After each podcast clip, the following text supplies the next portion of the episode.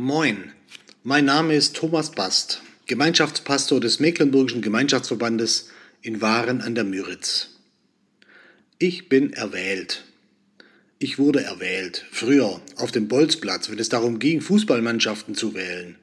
Ich war gar nicht so schlecht, und so wurde ich erwählt. Ich bin erwählt. Seit über 30 Jahren von meiner Frau. Aus Milliarden anderen Männern hat sie ausgerechnet mich erwählt. Heute ist Israelsonntag. Wir denken an unsere Verbindung mit dem Volk Israel. Und von dem Volk Israel wissen wir, Gott hat es erwählt. Es ist sein auserwähltes Volk. Davon spricht der Bibelvers für diese Woche. Wohl dem Volk, dessen Gott der Herr ist, dem Volk, das er zum Erbe erwählt hat. Psalm 33, Vers 12.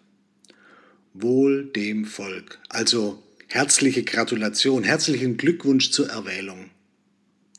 An Israel sehen wir, was Erwählung bei Gott bedeutet. Gott erwählt nicht, weil etwas besonders toll oder liebenswert oder begabt oder fromm ist, sondern aus Liebe. Ja, und am Volk Gottes sehen wir, Gott steht zu seiner Erwählung, zu Israel, bis heute. Er ist treu. Allerdings, Erwählung bedeutet nicht unbedingt Zuckerschlecken, eigentlich eher das Gegenteil. Die Hauptrolle in dem Musical Anatevka spielt der Milchmann Tevje. Er lebt im Städel, einem jüdischen Dorf in Osteuropa, und er ist ein moderner Hiob. Ernsthaft lebt er seinen Glauben, aber irgendwie geht alles schief.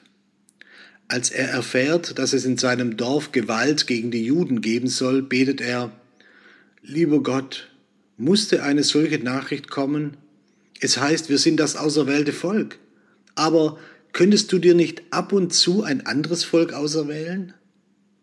Ja, mancher Auserwählte hat sich schon gewünscht, lieber nicht auserwählt zu sein, vor der Erwählung verschont zu werden. Mose sträubt sich gegen die Erwählung zum Befreier seines Volkes. Der Prophet Jeremia verflucht sogar seine Erwählung zum Prophetenamt. Und trotzdem, Gottes Erwählung ist das Beste, was einem passieren kann. Übrigens, Gottes Erwählung gilt nicht nur seinem Volk Israel. Dass du lebst, ist ein Hinweis, dass Gott dich gewollt hat. Du bist erwählt zu seinem Ebenbild, seinem Gegenüber und Gesprächspartner.